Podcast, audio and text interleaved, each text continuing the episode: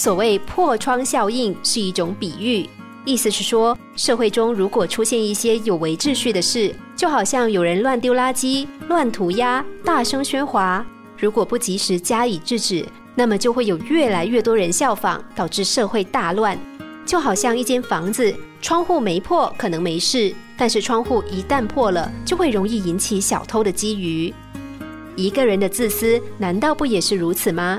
个人的自私会引起其他人的自私，不但影响别人，最后也会影响到自己。有个人看到朋友住的社区，真的是吓了一跳，因为游泳池、篮球场等等公共设施看起来荒芜已久，公共区域满是垃圾。他问朋友：“这究竟是怎么回事？”朋友说：“这个社区本来就有管委会，一开始几户人家都不愿意缴管理费。”管委会也办事不力，没有很积极的催讨。后来很多人开始觉得不服气，为什么他们不用交钱，我们却要交钱？渐渐的，不愿意付管理费的人越来越多，社区连管理员也请不起，最后连管委会也解散了，大家自扫门前雪。更可怕的是，他们的社区大楼的倾斜屋顶年久失修，瓦片竟然会三不五时的掉落。